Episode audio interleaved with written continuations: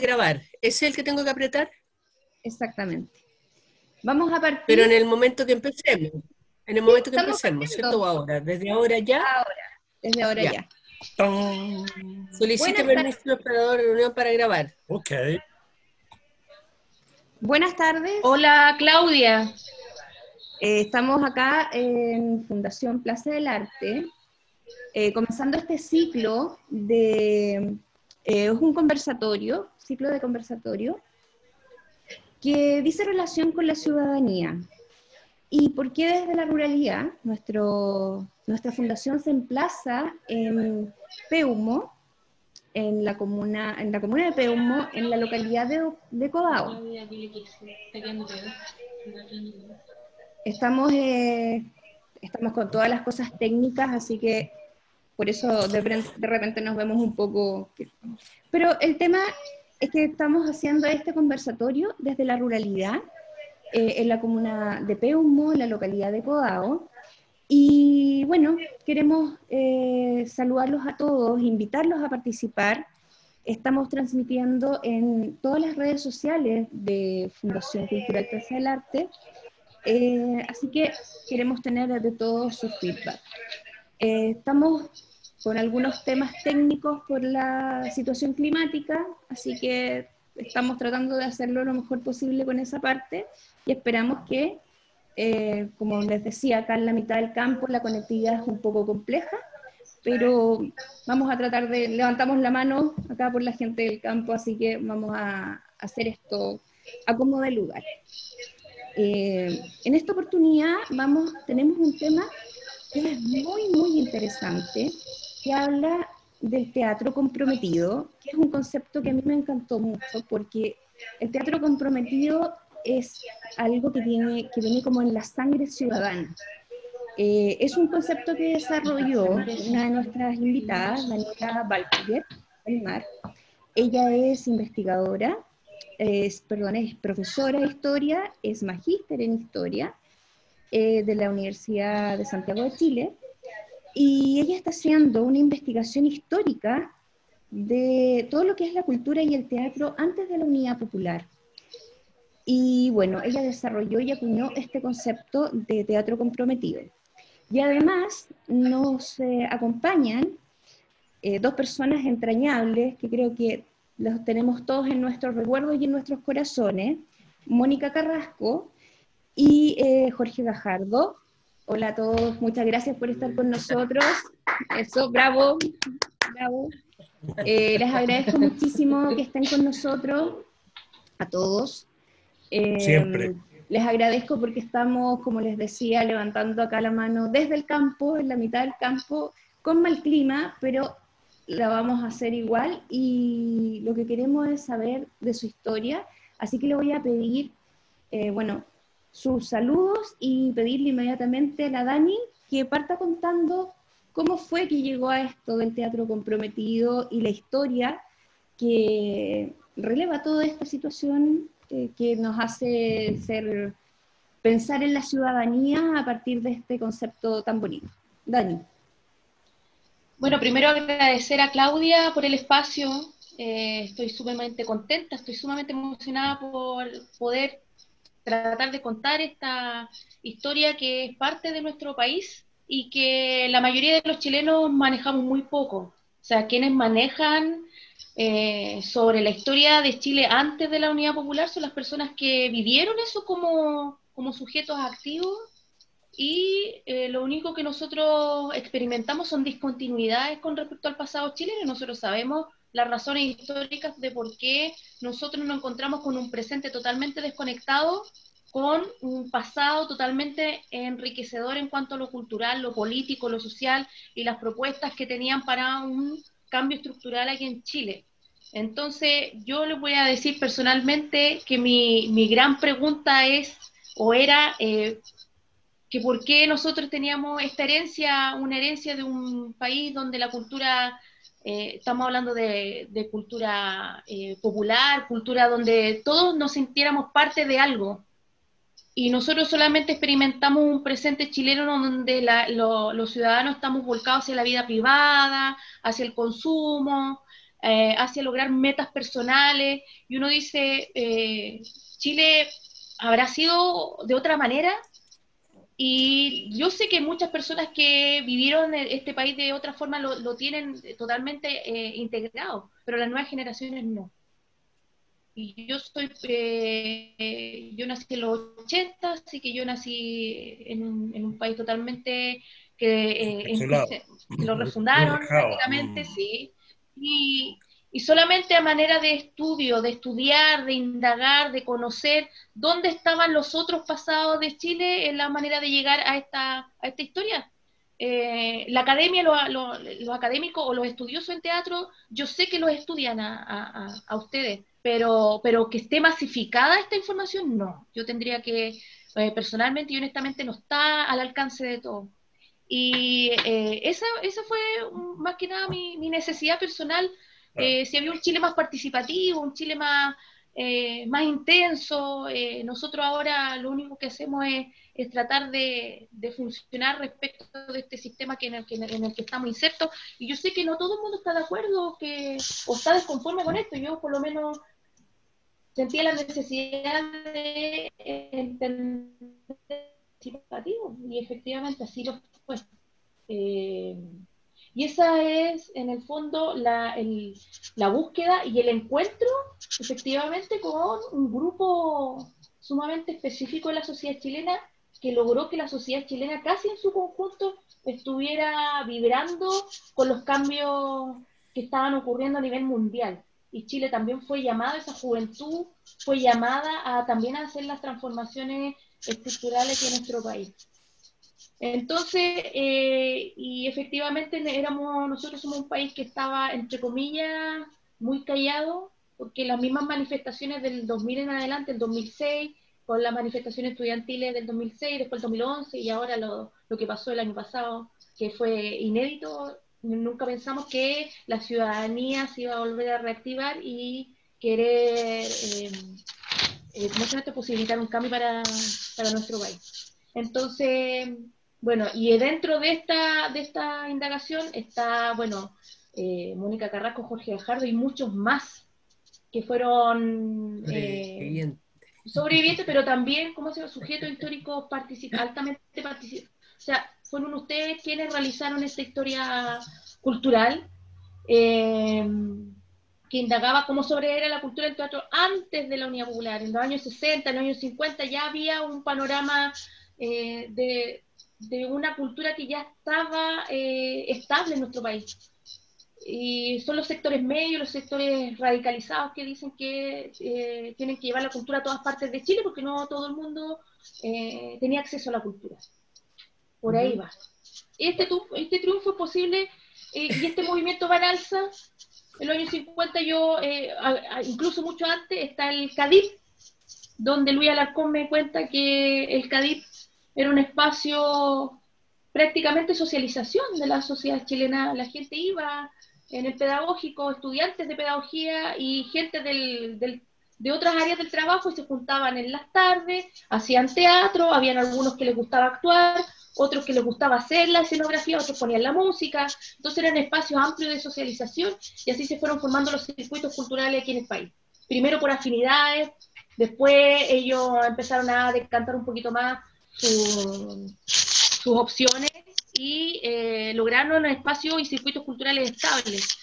Ahora, específicamente yo me anclo en, el, en unas juventudes que son eh, artistas que egresan del Instituto de la Universidad de Chile en los años 59, 58, 59 y coincide con la Revolución Cubana. Entonces ellos son estudiantes, son jóvenes egresados del, del Instituto de la Universidad de Chile, un grupito va a ser contratado en la Universidad de Concepción y se van a juntar con algunos actores de la Universidad de Concepción, donde está Jorge Gajardo, donde estuvo ahí, Fernando Farías también, eh, Andrés Rojas Murphy, y Mireya Mora, Mireya Mora que murió, murió ahora en mayo, no la alcancé a entrevistar, pero ella es súper importante, Nelson Villagra también, y ellos, eh, a partir de la, claro, Gustavo Mesa y Delfina Guzmán, que llegaron un año antes, ellos eh, se, se, involucran en la contingencia porque había un rector de la Universidad de Concepción, que es David Stitchkin, que tenía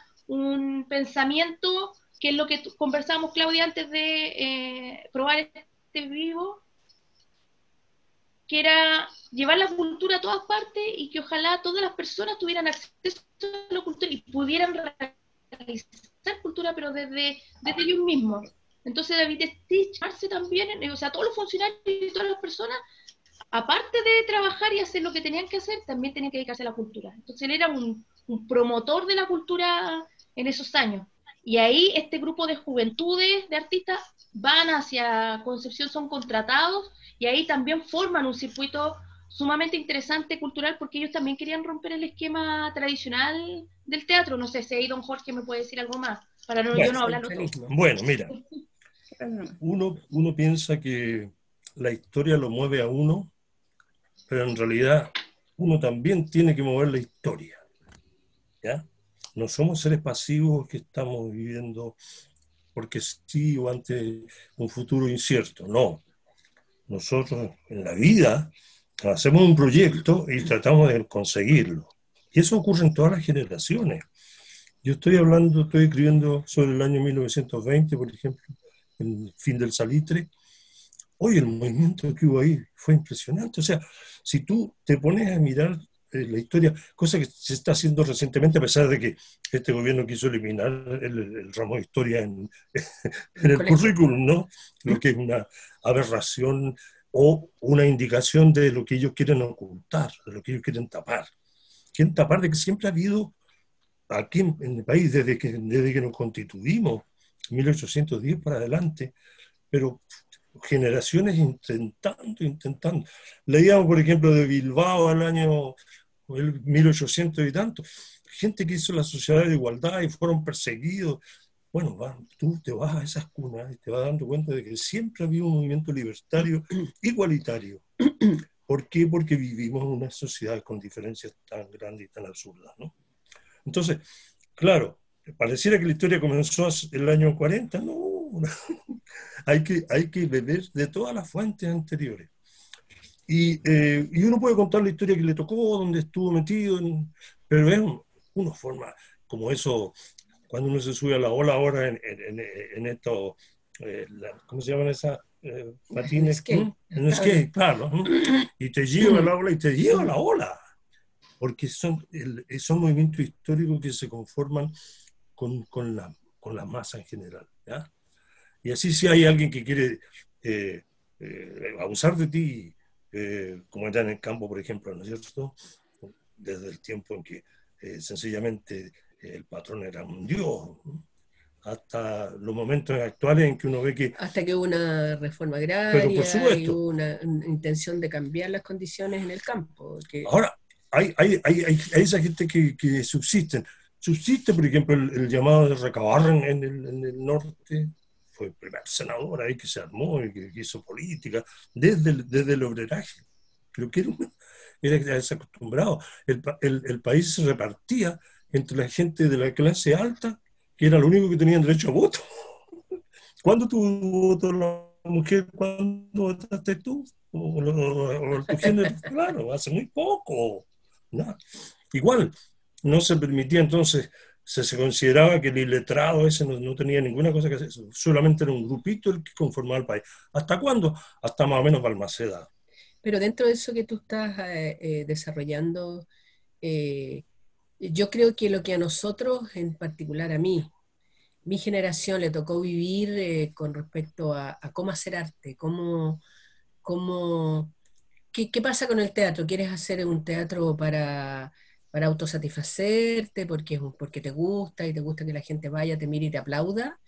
¿O quieres hacer un teatro más comprometido que tenga que ver más con, lo que está pasando en el país, con lo que está sintiendo la gente, con lo que... Con cambiar el mundo. Con cambiar el mundo, que, nosotros creíamos, eh, lo creíamos ¿En ese sentido, Les puedo hacer una pregunta. En ese sentido, eh, ¿Hay algún otro teatro, alguna otra experiencia teatral en nuestro país que ustedes crean que pueda aportar a este concepto de ciudadanía, que forme ciudadanía? ¿O estamos eh, porque siento que el teatro ha sido como vano en el último tiempo. No, no, no veo como que falta profundidad.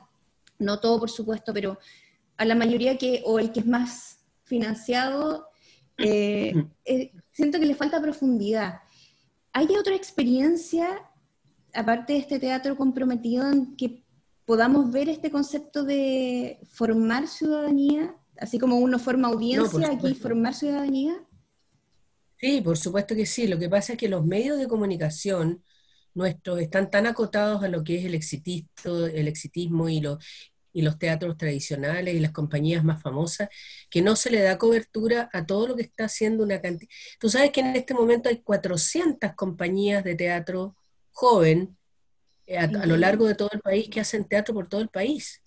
Y hay obras que han tenido una tremenda trascendencia a nivel eh, sociocultural incluso que han llegado hasta España, como es eh, la obra Painecur del, del, del, dramaturgo Eduardo Luna, que es, el, que es el que está ahora encargado de, digamos, de eh, hacer que todas estas compañías se unan y hacer una gran, gran compañía de teatro, de todos un gran movimiento, perdón, del teatro joven y comprometido que hay en este momento, que es enorme.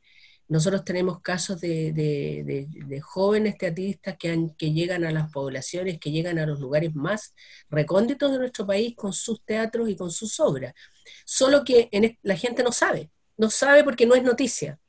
Fija, entonces es algo que, ha permanecido, ha permanecido en el tiempo, que ha tenido de repente sus eh, caídas, por, porque es muy difícil desde el punto de vista económico sostener eso, pero hay un tremendo empuje que está que viene casi heredado desde, desde antes, desde mucho tiempo. Entonces la gente se queda con la sensación de... Tenemos como una situación escindida, tenemos una parte de teatro que es muy profunda eh, y casi subterránea, y como siempre, lo que sale, lo que podemos ver en los medios y eh, que vendría siendo, digamos, todo lo exitista. Este exitismo, esta, esta forma, esta fórmula que, ha descubierto, que han descubierto los medios masivos, digamos, em, ¿se podría transformar de alguna manera o podríamos, podríamos hacer una invasión eh, para poder eh, empezar a crear conciencia mayor? ¿No, ¿No sienten que eso ha estado pasando en el último tiempo con... Siento que hay algunos periodistas que están como levantando la mano en forma eh, leve todavía o, les falta fuerza, pero, pero de alguna forma siento que hay una reacción en esto. ¿Creen que podamos hacer una invasión más fuerte? Sí. Mira, perdona, perdona. El violador eres tú, ¿no es cierto? Es una expresión teatral. Es una expresión artística que, que, partió. Los de las chicas de, la, y, y, cómo se llevó al mundo entero. Tú ahora ves que en todo el mundo el violador eres tú. Fue impresionante ese movimiento que, están haciendo lo mismo que se hace aquí. O sea, el, el, eh, para empezar, cuando llegaron aquí los españoles, por ejemplo, traían un teatro que era un teatro eh, para llegar a ser monarquista, que el rey ya tan importante. Para ustedes, algunos de ustedes, ¿todavía el rey de España es importante? No, cuando uno lo veía cazar elefantes o, o, botar la plata del erario así en tonteras, uno dice, váyanse el diablo, las monarquías en Inglaterra, en todas partes, hagamos un mundo nuevo, y eso es lo que está ocurriendo. Sí, ahora yo creo que los grandes aliados, y, menos mal que es así, de informar a la gente sobre lo que están haciendo todos estos teatros emergentes, que como te digo, es mucha gente, eh, son las redes sociales. Y es Instagram, streaming, y etcétera. Eh, eh, bueno, esto que ha pasado ahora de, de, estar hablando con gente que no ni ve. Pero, pero los grandes aliados han sido esto, y afortunadamente la gente sigue más las redes sociales que los canales tradicionales. O la prensa. O la prensa. Entonces, eso, eso ha provocado un reconocimiento a todo este movimiento cultural eh, profundo y juvenil que, que, se ha estado dando en los últimos años, que, ha tomado una fuerza impresionante. A mí, a mí me hace pensar, fíjate, desde el punto de vista del teatro, que este movimiento teatral de ahora, con características muy distintas, por supuesto, eh, en cuanto a la cantidad de gente, en fin, tiene mucho que ver con el, con, el movimiento sociocultural que hubo en los años 60, 70. Eh, donde tú veías una, una, alameda, por ejemplo, cuando se hacían estas fiestas populares durante la Unidad Popular, una alameda llena de escenarios, por lo menos 40, 50 escenarios donde había danza, teatro, música, y la gente hacía estos paseos como dominicales así, con los niños y con toda la familia, y, y se producía una cosa impresionante, o sea, la cultura tomándose la Alameda, por ejemplo. Sí, lo conversábamos ayer con... Lo conversábamos ayer con la Dani, que se había, la Dani me comentaba que esto era una fiesta, la cultura se vivía como una fiesta. Claro, claro, era una fiesta popular, era una fiesta enorme donde la gente, como te digo, como panorama iba a, a ver estos escenarios de, culturales y, comían maní, se tomaban un helado y paseaban con la abuelita, con el perro, con el tío, con el amigo, y era una cosa muy bonita. Bueno, eso se pierde evidentemente cuando viene el, golpe militar, ¿no es cierto? Pero permanece subterráneamente también una manifestación cultural que se expresa en la olla. No, y, en los teatros y en los lugares de poblaciones donde tú ibas a hacer, ustedes hacían, por ejemplo, Pedro y el Capitán de Mario Benedetti en las poblaciones hasta que llegaba la Dina y tenía que salir arrancando y qué sé yo, pero se, permanece una manifestación subterránea que cuando viene la democracia decae un poco. Porque, bueno, ¿ahora qué hacemos? ¿Cómo lo hacemos? ¿Mm? Y viene un, periodo... Hay un fenómeno ahí. yo quisiera... Dani. Sí, lo que pasa es que yo personalmente con la investigación, porque yo ya llevo como cuatro o cinco años en esto, eh, sí es harto, eh, pero em, entender de que por qué ellos tuvieron tanto éxito en masificar la cultura, en llegar a todos los rincones de Chile, hacer giras por todo Chile, ir a la escuela, ir al sindicato, a las poblaciones acá, em, decía sindicato Mademsa, Madeco, Laboratorios Chile, eh, las giras que después en, Lota, que también encuentro un, centro de arte dramático sumamente importante, es porque las universidades también hicieron una, especie de extensión cultural. es porque había apoyo. Es porque había apoyo de, los rectores, de las autoridades. De, eso, y eso no está en la actualidad, no hay un elemento de discontinuidad ahí. Las universidades están separadas de la sociedad civil, la sociedad civil está prácticamente sola tratando de eh, individualmente buscar iniciativa, el Estado está por otro lado, entonces está todo desconectado. Y la sociedad chilena, yo personalmente siento que nuestro país es un país artístico. O sea, nosotros tenemos grandes artistas que han sido reconocidos a nivel latinoamericano y a nivel mundial. Quizá en, eh, los escritores se nota más, pero en el, dentro del teatro, dentro de la música, dentro de toda ese, esa efervescencia cultural que se, que se gatilló en los años 60, eh, traspasa a la historia y son las poblaciones las que, las que guardan su memoria y eh, eh, saben de lo que pasó, pero el resto, así como donde nosotros podemos saber en los libros de historia, no está. No está. Entonces, esto que volverlo a rescatar, hay que mm. volverlo a, ponerlo en su lugar y entender de que la cultura aquí en este país está totalmente mm. Piensa tú que no hay interés en que, en que haya, haya más difusión o más conocimiento de aquello, porque tiene que ver con una, con una mirada filosófica, política. O sea, si nosotros tenemos una tendencia social que va cada día más enfocada hacia el desarrollo económico y punto, estamos inmersos en eso, ¿te fijas? Todo, la, cultura o el arte nunca ha sido eh, considerado un aporte en lo económico, ¿te fijas? Entonces no hay ningún interés en que haya un, desarrollo de aquello, porque, porque claro, eh, se, por ejemplo en estos momentos de pandemia, te pongo un ejemplo bien concreto, se, se está ayudando a las pymes, o intentando ayudar a las pymes, se está eh, intentando ayudar a todo el espectro social menos al arte. Ahora me acabo de enterar por las redes sociales que este año no va a haber fondar, por ejemplo, no va a haber, no va a haber financiamiento para, para los fondar. Creación artística. Creación artística. O sea, estamos, eh, cuando yo miro eh, en Alemania, por ejemplo, que en Berlín están subvencionados todos los museos los centros de arte, de danza y de teatro, lo sé, porque tengo un sobrino que es actor y que vive en Berlín hace muchos años, y ellos están subvencionando y rescatando, porque Berlín dice, dice la Angela Merkel, que Berlín sin cultura no es nada, porque Berlín es una ciudad eminentemente cultural, es, es la ciudad cultural de Europa. Y ellos están potenciando eso. Sobre el, tema de fondar, ha sido una situación súper compleja para todos, eh, las personas que trabajamos en cultura, porque el concepto que se, de las líneas de financiamiento fueron como un concepto de una línea de ayuda. ¿ya? Eh, hay, como, hay cerca de ocho fondos abiertos y esos, esos fondos lo que están haciendo es, según el, el, concepto que tiene Fondar, es hacer competir a las personas, hacer competir a los mismos, eh, a los mismos artistas por estas ayudas que de ayuda al final no tienen nada, porque igual hay un, hay un jurado, igual hay que competir, igual hay que dejar en, camino a en el camino a otras personas para poder acceder a ese.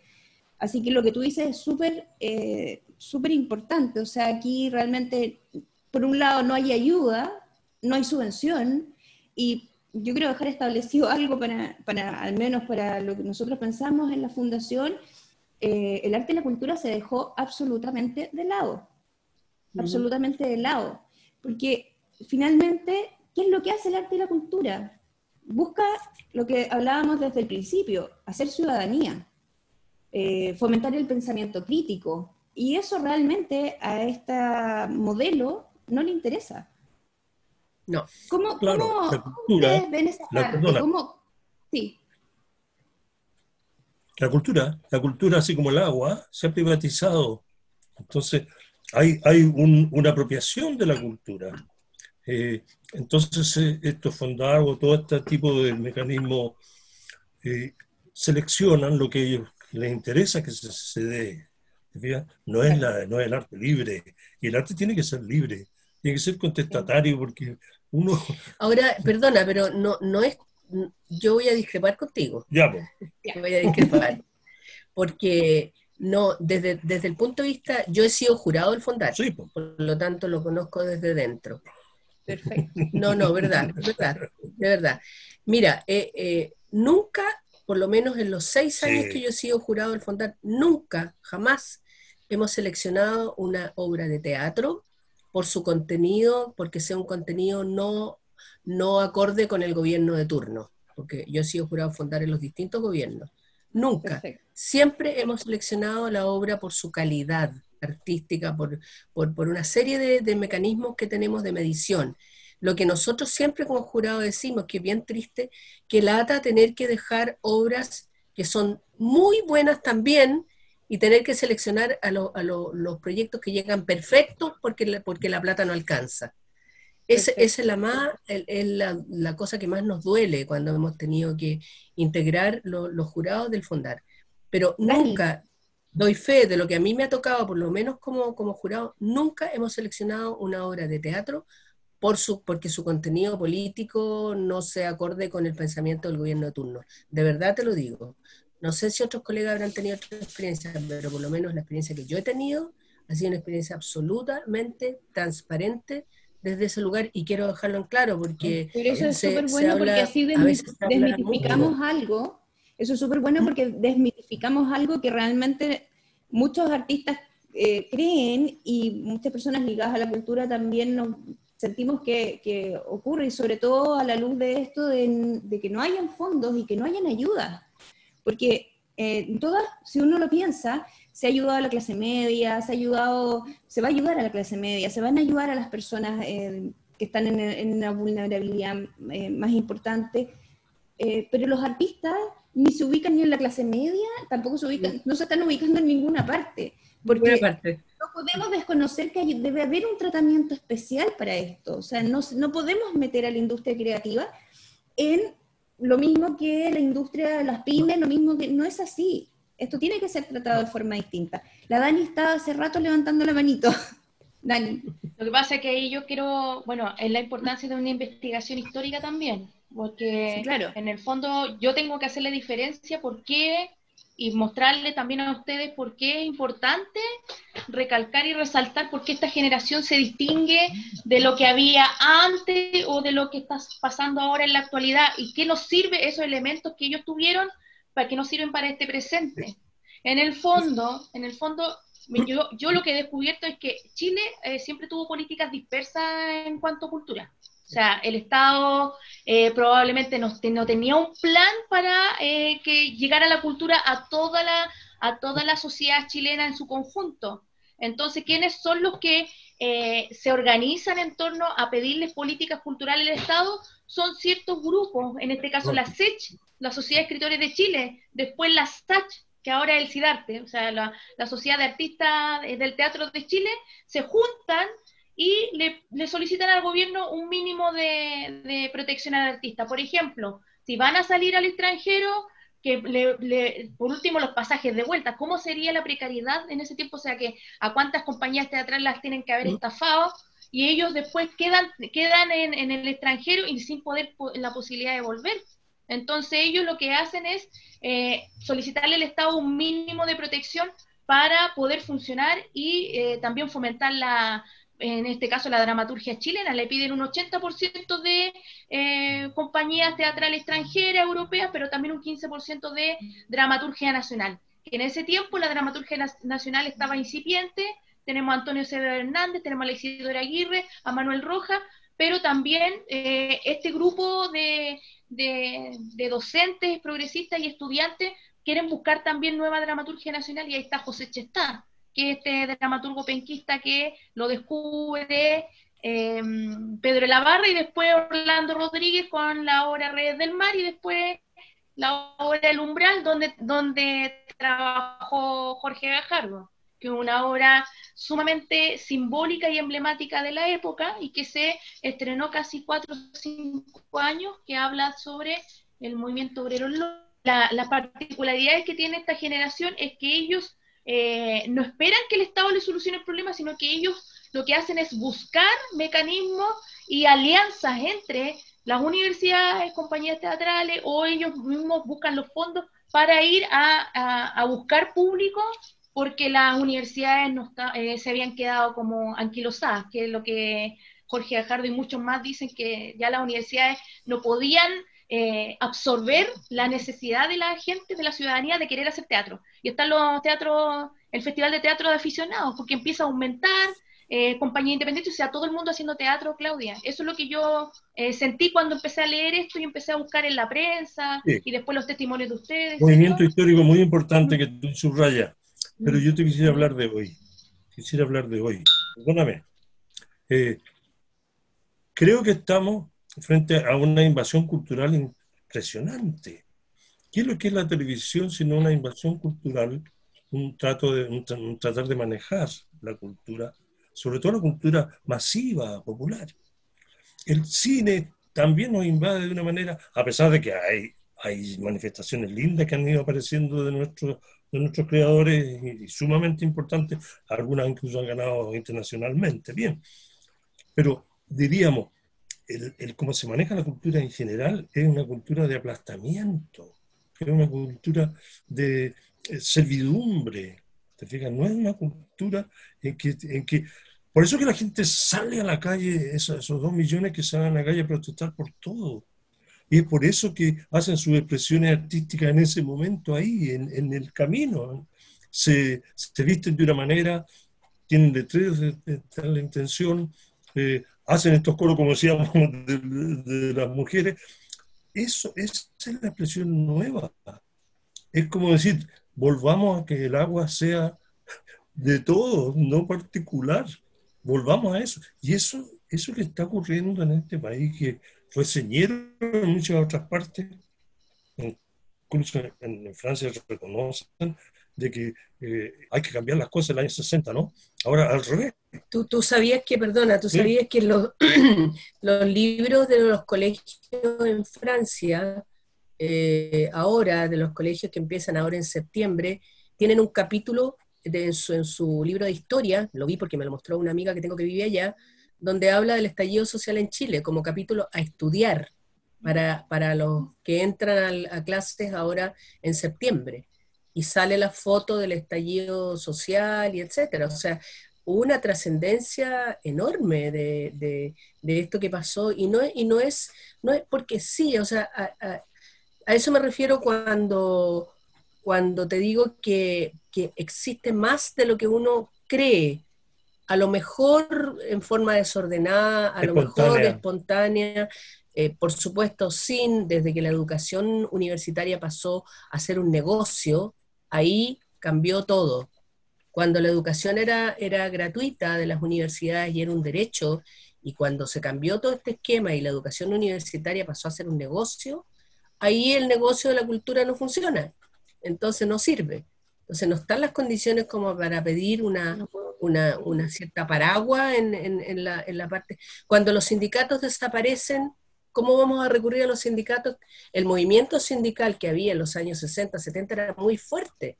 Entonces era, era, era, era como más fácil, entre comillas, que un sindicato o un movimiento sindical eh, quisiera desarrollar una actividad artística, pero ahora no existen los sindicatos. Digamos, las, las instituciones a las cuales se recurría en aquellas épocas, en estos momentos no existen. Entonces hay que reinventar la manera de, eh, eh, de, que esta cultura popular llegue a todos los sectores. Y en eso están estas 400 compañías que yo te decía, hay gente joven y mucho más, estos estudiantes que salen, como dice Jorge, a expresar su, su, su, eh, su movimiento artístico en las calles, etcétera. O sea, creo que las formas han cambiado porque el, porque el país ha cambiado, porque el mundo ha cambiado, y pretender eh, tener esta, este paraguas de protección que había antes en los sindicatos, en los centros comunitarios, cuando todo eso desaparece, no hay, forma de, encontrar eh, eh, un paraguas para poder expresarte.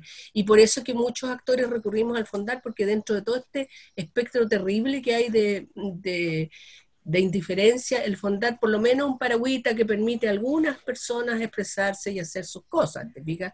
Pero, pero ha, pasado que en los últimos tiempos, los últimos años, la gente se dio cuenta que el fondar no era suficiente y que tenían que salir igual, y la gente salió igual. Y volvemos a la lucha de David y Goliat. Claro.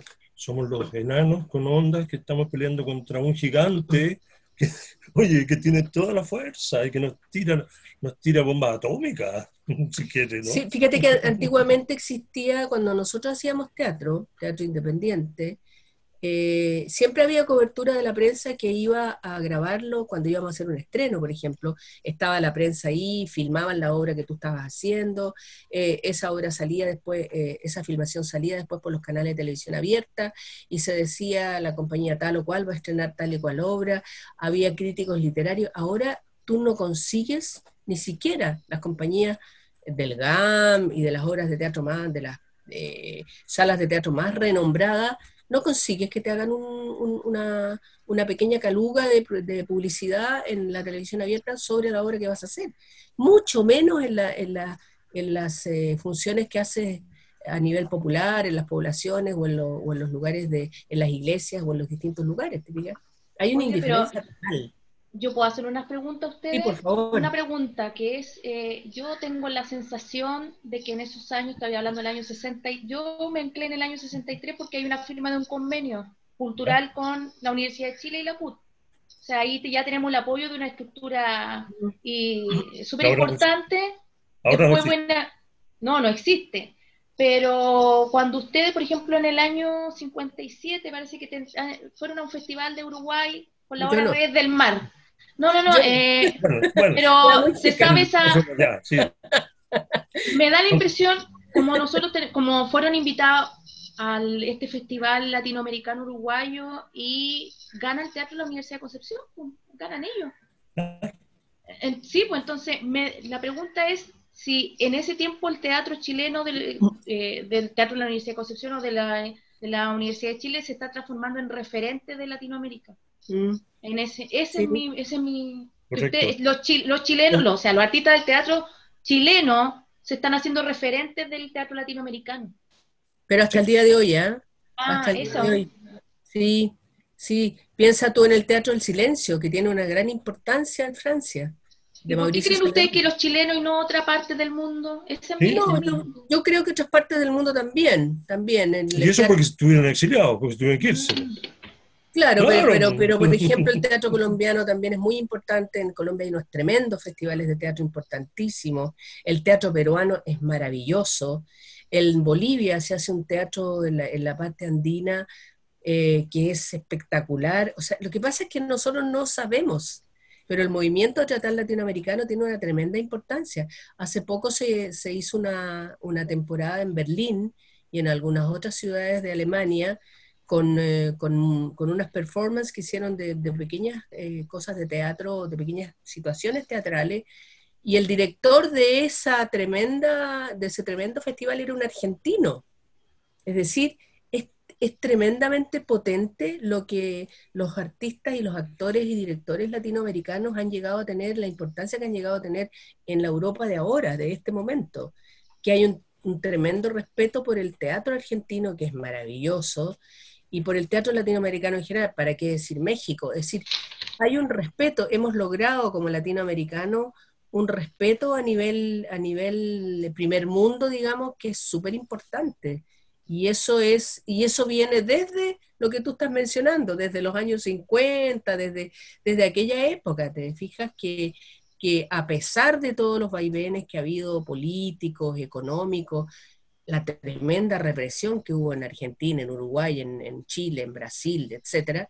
Sin embargo, la gente logró reinventarse y, perfeccionarse, y eso nos tiene que hacer sentir muy orgullosos. No en vano, eh, Alfredo Castro es considerado uno de los mejores actores del cine a nivel, a nivel eh, internacional, o sea, y es considerado un tremendo maestro Andrés Pérez tuvo una tremenda importancia en el teatro eh, de, la Adrián Mushkin en, Francia. En fin, yo te podría dar muchos ejemplos de, realmente trascendencia de nuestra gente afuera, pero acá, acá desgraciadamente se le da mucha importancia a todo lo que sea literatura más bien eh, la Isla de este, el otro. Pero la gente de teatro, la gente de, teatro fundamentalmente, que es lo que yo más conozco, no logran tener la misma cobertura, no sé por qué, realmente. Mira, eh, yo Porque el arte, mira, ah, disculpa, en mi, mi impresión es que el teatro se transformó en una herramienta transformadora de la sociedad y del individuo. Entonces, ese, ese límite, o ustedes lograron llevar el teatro como una transformación, como un elemento, como una herramienta de transformación de las sociedades, y eso eh, provoca que eh, estructuralmente un país pueda cambiar, o sea, que una sociedad pueda cuestionarse, oye, ¿y esto lo podemos cambiar? Entonces, como lo, como lo masificaron y esto pareciera ser que tuvo un resultado incipiente, entonces por eso no... Sí, pero en honor a la verdad yo creo que fue el teatro y fue la danza y fue la música. Todo, claro. La importancia que tuvo la música en aquella época fue impresionante, o sea... Claro, o sea, yo tengo aquí, por ejemplo... como Víctor Jara, como, como, los Quilapayún, como los Inti como el, Si yo tuviera que hacer, si usted me preguntaran, por ejemplo, hitos culturales de esa época, el boom de la literatura del 62, yo digo el Teatro Comprometido el 63, la nueva canción chilena con la inauguración de la Peña de los Palas el 65 y el muralismo con la Brigada Ramona Parra el 68. Entonces todo un movimiento, sí, pues todo un movimiento comunado, efectivamente, no es solamente el teatro, estamos de mm. acuerdo. No, es que, totalmente es, bueno que la gente lo tenga claro, porque de mm. repente uno puede pensar que está, estamos, como estamos hablando solamente de teatro, que podría haber sido un movimiento circunscrito solamente al teatro y en realidad fue una explosión mm. cultural amplia, como creo que es ahora. Sí, y lo otro, también decirle a la gente que no se trata aquí de que los artistas son todos eh, como una especie de elite o que son algunos, lo exclusivo.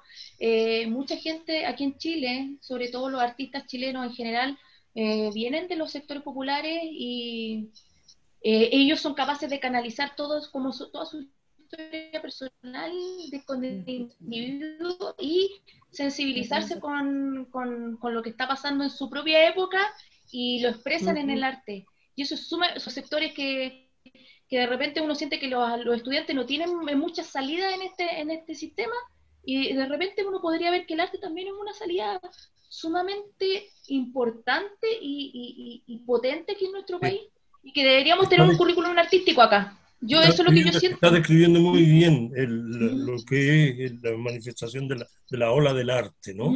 Eh, pero hay una hora del arte también y hay una hora de los cambios.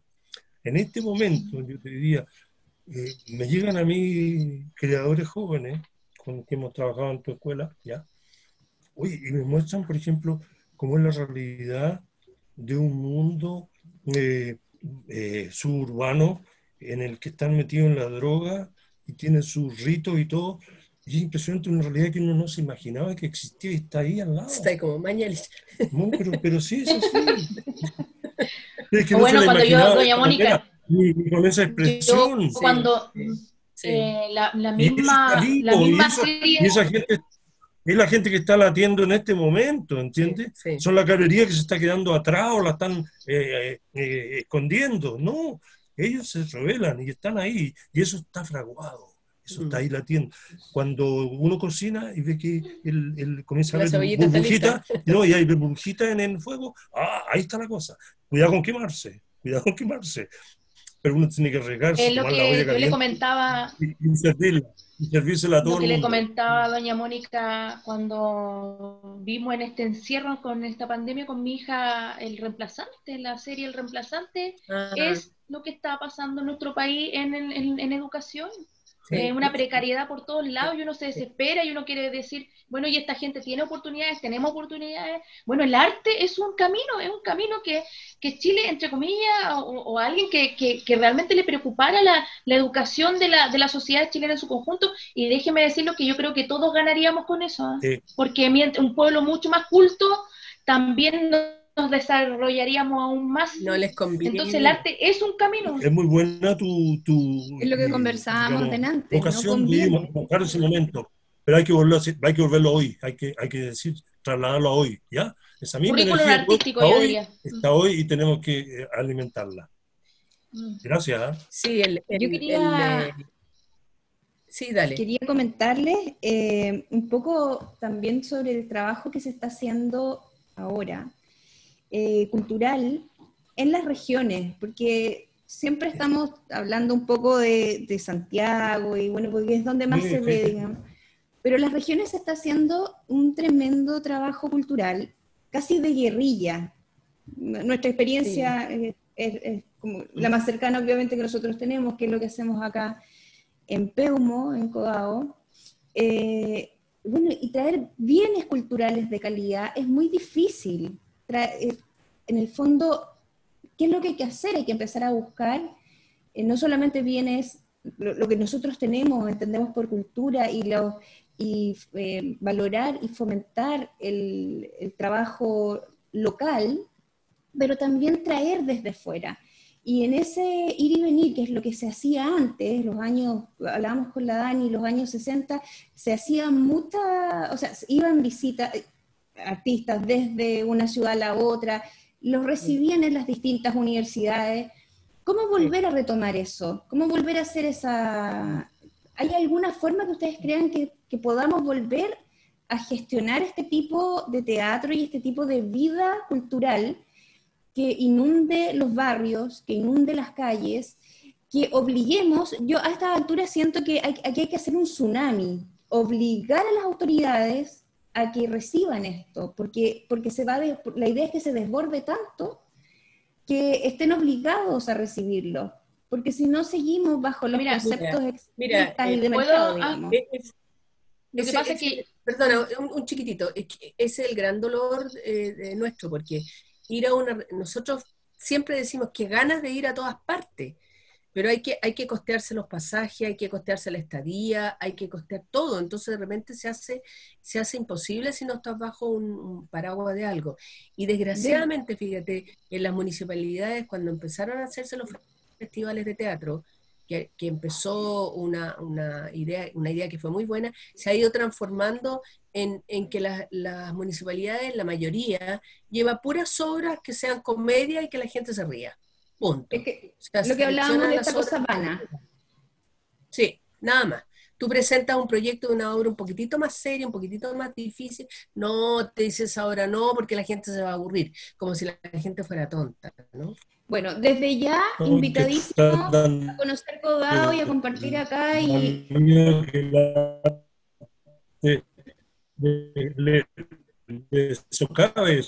Yo me escucho, voy, a, voy a tomar el micrófono. Lo que pasa es que eh, independiente, yo creo que hay, hay un elemento que sí se mantiene en los años 60 y lo que se mantiene ahora, que es el, Estado, el Estado no muy presente en el tema cultural. ¿eh? Yo siento que ahí todavía es como algo bastante parecido. Entonces, yo siento, para responderle a la Claudia, que dependía mucho de la, de la gestión cultural de los cargos, de la gente que estaba a cargo de la, de la extensión cultural de las universidades, en este caso Lando Rodríguez, Domingo Piga, eh, Tessier, después Didbon eh, o el mismo David Stitkin, que ellos posibilitaban en sus cargos poder eh, contratar o fomentar el arte y traerlo y, y financiarlo y llevarlo a, a, los lugares donde la gente no podía pagar una entrada, Claudia, que lo dicen textual en, en prensa de la época. Entonces, bueno, si el público no viene, ¿quién va, ¿quién va hacia el público? El teatro va al público. Entonces, esta generación lo que hace es salir de los salones de Santiago, salen del centralismo y se van a las regiones y buscan el público allá, allá afuera. Entonces, desde ya invitados a conocer Codao, a venir a Peumo, gestionemos, gestionemos desde aquí el mundo. Felices nosotros de recibirlo, de trabajar en esta, para hacer, yo creo que este tsunami es importante hacerlo y, y ya empezar a hacer una cosa que sea tan desbordada que no nos puedan decir que no. Sí. Eh, Yo creo que estamos va a saludar, si me dan un segundito, les va a saludar Cristian García, nuestro presidente. Eh, está en off, pero acá los va, les va a saludar. Eh, ya. Okay. ¿Escuchan? No, no están escuchando. No. Ah. Y a conocer también el mundo Dice Cristian. La lluvia no nos permite escuchar. Dice Cristian que cordialmente invitados, que el alojamiento lo vemos acá, lo vemos acá, pero la idea es que si les interesa y podemos hacer un auspicio desde acá, eh, recibirlo, a la Dani también obviamente, y a lo mejor empezar a hacer ya un trabajo, revivir estos trabajos. Así que eh, bienvenidos todos acá. se te escucha cortado hablando japonés. Ajá. Te escuchamos, te escuchamos la mitad nomás, pero, pero bienvenido. La intención. Pero bienvenido nos quedó. Perfecto. Sí, hay que estar juntos. En este momento hay que estar juntos, unidos. Una invitación a que vengan y bueno, acá vemos el tema de oficio y alojamiento y todas esas cosas prácticas las vemos acá y nos ponemos de acuerdo. En cuanto se nos acabe el encarcelamiento, por supuesto. De todas maneras. Vamos a hacer teatro con mascarilla, teatro con mascarilla. Sí, lo que le estaba diciendo yo mientras tú te quedabas pegada, me aproveché de tomarme el micrófono y decir que en el fondo, en ese tiempo, que yo siento que estructuralmente el Estado igual no estaba tan preocupado del arte, sino que son ellos como ciudadanos impulsar el arte desde abajo, ¿cierto? Haciendo estas conexiones con las universidades o con sus compañías independientes y ellos salen al público. Ellos no, el público no, lo, va a esperarlo, sino que ellos van a, buscar un público nuevo y se meten en, eh, salen de Santiago, salen de los salones de Santiago y se van a, a por todo Chile, efectivamente con financiados desde la universidad y estos convenios culturales que se firmaron con la Central Única de Trabajadores, que también hay que decir que en Chile en esos años es la más unificada y la más mancomunada incluso de Latinoamérica. Así que tiene una relevancia sumamente importante ser un convenio y, un, una alianza con eh, organizaciones de trabajadores. Imagínense que eso logró que la gente que no, que a lo mejor no tenía, no tenía acceso a la cultura y tampoco sabía mucho lo que le estaba pasando, y entonces llega esta gente y dice, mira, ¿sabe que esto es? Aquí tenemos una, una forma nueva de, enfrentar la vida, eh, aquí hay cultura de teatro, la gente se entusiasma. Pero mira, ¿Mm? mira, te voy a contar una experiencia. Nosotros hicimos Los Poetas Bajaron del Olimpo, una, obra de poesía, el año pasado. Todo el 2019 parte del 2018, ¿no? Seguimos unos auspicios ahí de Findas, que es un festival que organizan en Iquique, que es maravilloso, y otros lugares más. Y fuimos con la obra, con una obra de poesía, y de poesía de Guidobro, de Mario Benedetti, de Neruda, eh, de la Mistral, de Quevedo, etcétera, con música y todo lo demás. Eh, Nicanor Parra, por supuesto, porque por eso se llamaba Los Poetas Bajaron del Olimpo. Y fuimos a Iquique, a unos lugares donde nunca, nunca había habido teatro. E hicimos una función que para mí eh, me recordó aquellos tiempos, eh, en que estábamos en una cancha de básquetbol con una junta de vecinos, donde había niños, eh, perros, vendedores de maní, etcétera, etcétera, una función de poesía con la gente del barrio que nunca habían visto teatro y que llevaron sus sillas a la, a la cancha ahí para ver este espectáculo que era una mesa, dos sillas, y dos guitarristas, músicos, dos actores y sería, o sea, no había ninguna parafernalia de ningún tipo, ni iluminación, nada, o sea, éramos nosotros y el público. Y tuvieras lo impresionante, la impresionante reacción de aquella gente que a las 3 de la tarde, con un sol así, viendo esta obra de, de poesía, sin que se moviera un nada, o sea, estaban totalmente metidos con la obra, niños chicos de 5 o 6 años escuchando la obra, yo no lo podía creer. De repente andaban niños chicos en patines ahí alrededor del escenario y de repente poco a poco se iban acercando y se produjo un fenómeno impresionante, o sea, entonces la gente dice, no, a esta, a esta gente hay que darles puras comedias. Y, piluchas, o piluchas y qué sé yo, cosas de doble sentido, porque esa gente no entienden de otro tipo de teatro y están tan equivocados, pero tan profundamente equivocados. Que en nuestra constitución nueva tiene que haber un espacio para que el arte se masifique y llegue a todos. Exacto. Sin duda. la constitución definitivamente tiene que, eh, tiene que hacer ahí un, un reconocimiento a, a, las artes y la cultura en forma eh, profunda. Como un derecho como parte de un derecho humano. La UNESCO lo dijo, la UNESCO lo tiene constituido como, derecho humano. Exactamente.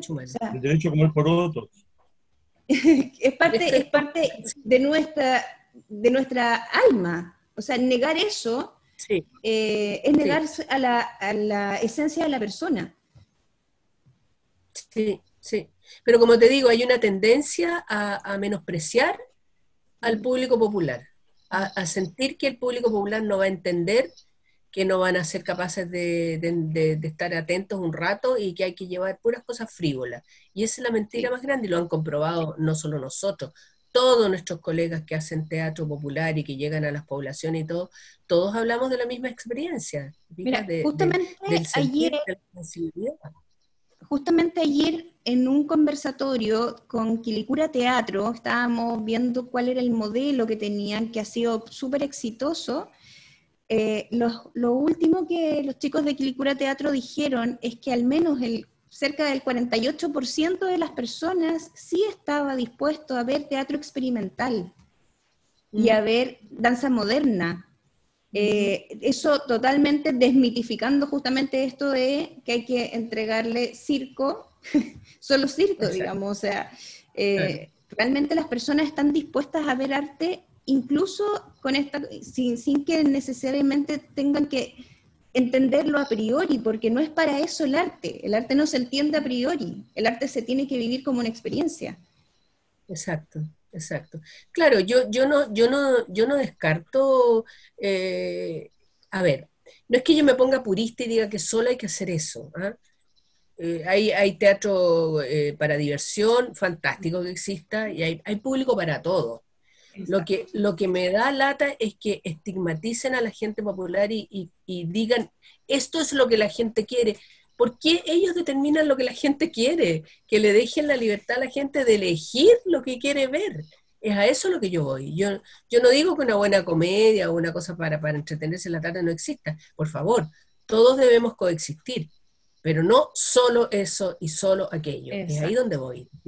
Esa es la herencia que nosotros tenemos en este... Ahí yo quería cerrar un poquito la idea de Doña Mónica, que, que, efectivamente en los años 60 o 50, ya cuando estaba todo maduro, habían miles de expresiones teatrales, las, las, tradicionales, las clásicas, las comerciales, y este teatro eh, más, más cuestionador, más, más contestatario, pero todos conviviendo bajo la misma forma, todos conviviendo bajo las mismas formas, eh, y yo creo que producto de lo que, lo que nosotros vivimos como experiencia autoritaria aquí en Chile, solamente quedó, eh, traspasaron algunas y otras quedaron en el olvido, y ahora tenemos esta gran herencia cultural de la herencia de la cultura del consumo, o sea, de, la cultura rápida, de, lo, de, de entretención, de, de, de evasión. Yo lo, yo le llamaría así como una cultura muy, muy híbrida. Y yo creo que tenemos que convivir todas las formas de arte, no solamente algunas. Yo te digo, yo también coincido.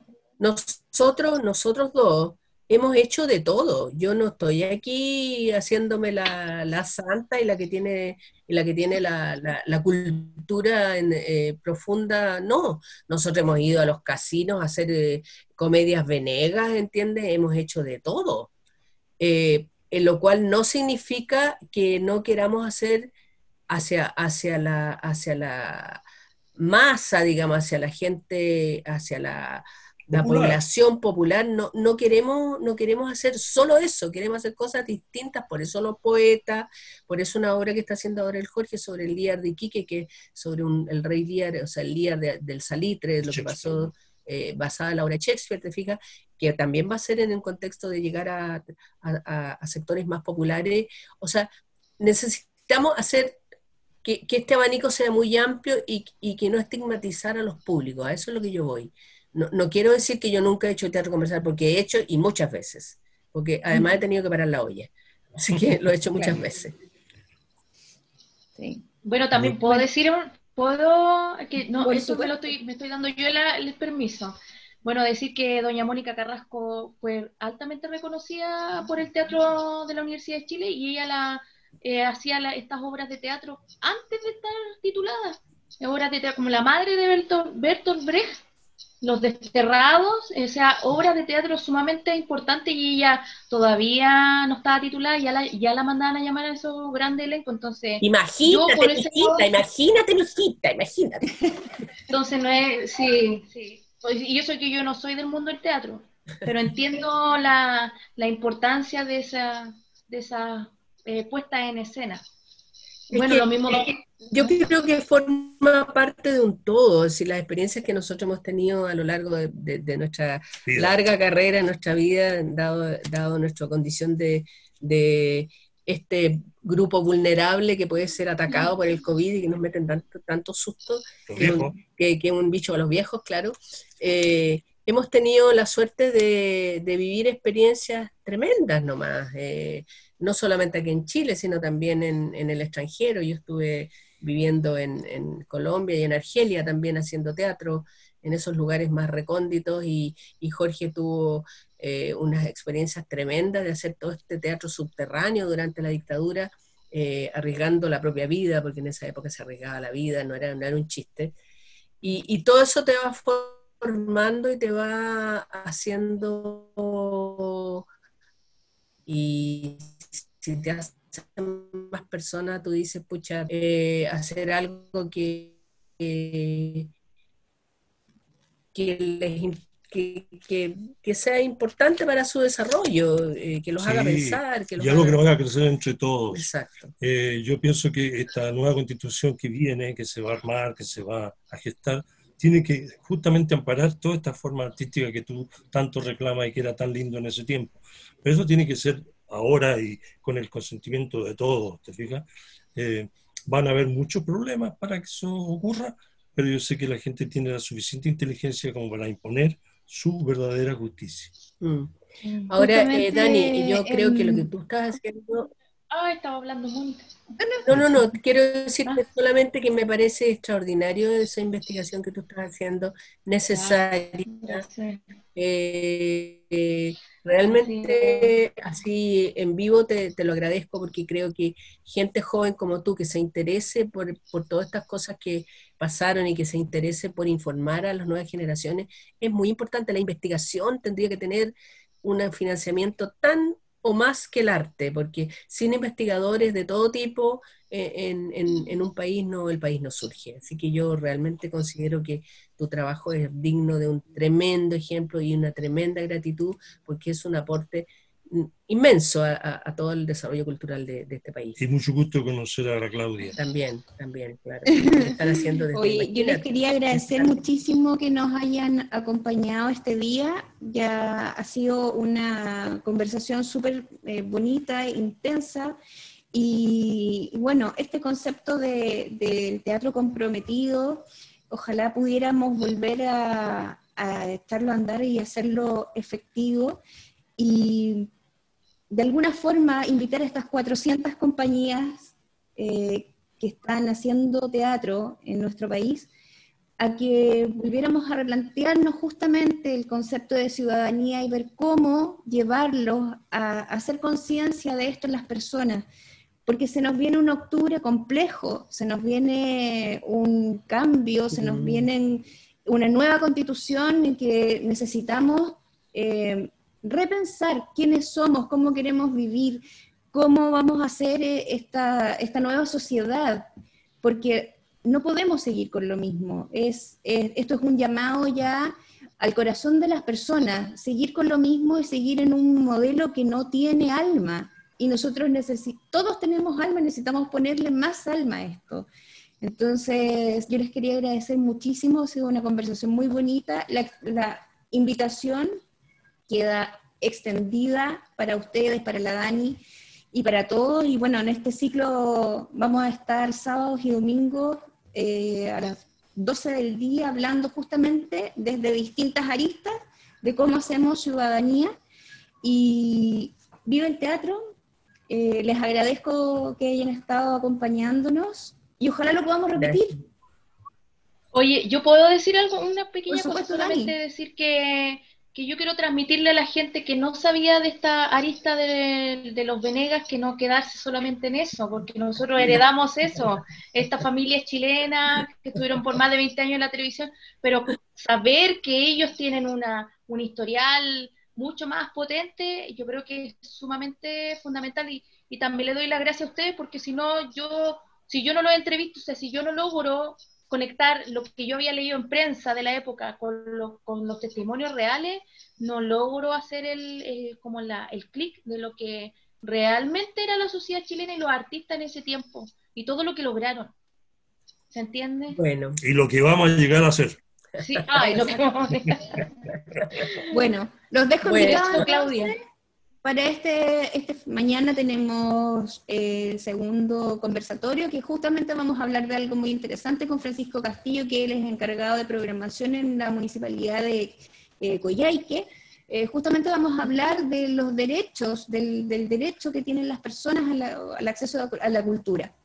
Eh, mañana un tema, vamos a seguir andando en, nuestro, en este tema que vamos, que tenemos. Si están, los invitamos también. Maravilloso. sí. Perfecto. Invítanos, eh, invítanos a, escuchar. Perfecto. Muchas gracias a todos por habernos acompañado. Eh, va a quedar el video grabado en plazadelarte.cl y en nuestras redes, así que los esperamos mañana. Y muchas gracias, Mónica, muchas gracias, Dani. Ha sido súper bonito. Gracias a ustedes. Gracias, muchas gracias. Chao. Chao, gracias. Chao. Chao, chao. Pues no, no, no se salgan, no se salgan. No se salgan del Zoom. Ay, voy a salir. No se salgan del Zoom, chicos. ¿Ya salimos de Facebook? Ya. No se salgan del Zoom, nos está pidiendo acá Cristian. Que los va a saludar ahora sí. Ya va a aparecer mi técnico presidente de Fundación Plaza del Arte. Hola, ¿cómo están? Por favor, disculpen la ropa, cómo ando, pero tenemos una inundación en este minuto que estamos, pero que no podemos, tenemos la casa inundada completamente.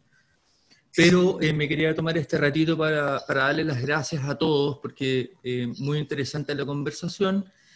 Y también, eh, Mónica, Jorge, les quería decir, Daniela, por supuesto, muchas gracias, pero tengo una situación personal con ustedes. Eh, yo soy músico, eh, recorrí, como ustedes pueden imaginar, muchos años con mis guitarras y amplificadores en micro y todo. y me pasé por los canales de televisión y yo los veía a ustedes siempre, yo era estudiante, y los admiré siempre, los he admirado su trabajo, los he seguido y realmente es muy conmovedor verlos prácticamente en mi hogar y agradecerles esta visita y esta conversación muy interesante porque apoya nuestro trabajo en Plaza del Arte que es una guerrilla en el campo, eh, con eh, artesanos, con eh, artistas que les, cuesta les, cuesta y quieren llegar a Santiago, quieren trabajar, quieren hacer las cosas y realmente es una cosa pero tan difícil desde mirarlo desde acá. Entonces, su participación es tan importante para nosotros poder difundir y poder enseñar y poder... Es un eh, para ellos también, se sienten cercanos a algo que está muy lejano. Sí. Aquí la gente tiene la, costumbre cuando uno les habla, les voy a contar esto, eh, uno habla cosas, no sé, la salud, ¿cómo está la salud? Bien, no y a uno le recomienda un médico porque viene la gente de la televisión. Porque lo vieron en la tele. Porque lo vieron en la tele. Eso, esa es la importancia que tienen ustedes, es una cosa que tiene que ver con la vida de las personas directamente. Entonces, eh, lo que les quiero transmitir, yo como estudiante, que era cuando les contaba, recorría eh, los canales de televisión con mi guitarra al hombro, eh, esa es la influencia que tienen ustedes en la juventud y la influencia que tienen sobre todo en, los campesinos, en la gente que los ve en la televisión. Cada palabra que ustedes dicen es tan importante. Resuena. Porque se traduce en la vivencia que tienen las personas, en la realidad, en lo que comen, en lo que hablan, al médico que van, como les contaba la experiencia. Es una gran responsabilidad. Y ustedes han sido personas muy responsables, han tenido una vida que hoy hemos sabido mucho más de ustedes y realmente los felicito y les, quiero agradecer y se merecen, pero el mayor de mis aplausos y, mucho agradecimiento. Muchas gracias. Oye, eh, nada, no, nos conmueven profundamente tus palabras y ojalá que se solucione esta, esta lluvia que todos quisimos que llegara y que realmente llegó a, a, mojarnos. demasiado, parece, a los que, como siempre. Exacto, intensamente. Acá nosotros, bueno, ahora vamos a cerrar la transmisión y vamos a tener que ir a hacer zanja, meternos al barro, hacer todo Pero elegimos eso, ¿ah? Pero claro. Oh, bien. Mucha admiración mucha admiración, porque nosotros en nuestra época hicimos trabajo voluntario, estábamos con zanja y con cosas también. sí, no, hablé de la escuela, las escuelas de verano. Sí, cargando sacos de papa, cargando sacos de papa. Cargando sacos de cebolla, todos Jorge, por favor considérense de verdad, o sea, en la medida que tengamos desconfinamiento, tratemos de organizar, no sé, o más conversatorios, o vengan a vernos, y ahí vamos viendo cómo, cómo avanzar en algo que haga más sentido a las personas. Gracias por la visita, gracias, gracias. Gracias, que estén muy bien. Besitos. De sí, Ya, chao. Chao. chao. Gracias. ¿qué vas a decir, Dani? Se cortó. Sí, lo que va a decir es que eh, como esto también es súper artesanal, la investigación aquí en Chile es lo mismo. ¿ah? O sea, yo también, esto ha sido sumamente artesanal, sin financiamiento, eh, madrugadas, es, así. Entonces, si ustedes nos, nos permiten hacer, volver a hacer las redes que se hacían antiguamente, yo creo que nosotros podemos sacar con éxito esto. Y yo de verdad que pienso que el currículum, el currículum eh, nacional, escolar, tiene que ser artístico también. Mm. Eh, y es, la única, es una de las soluciones que está a la mano. Sí. Así mm. es. Pongámonos Entonces también te lo agradezco. ¿Mm? Así es. Ya. Besos. Bueno, eh, que tengan buen fin de semana. Gracias. Gracias. Gracias. Chao. Gracias. Chao. Chao. chao. Ay, qué frío, qué frío me dio.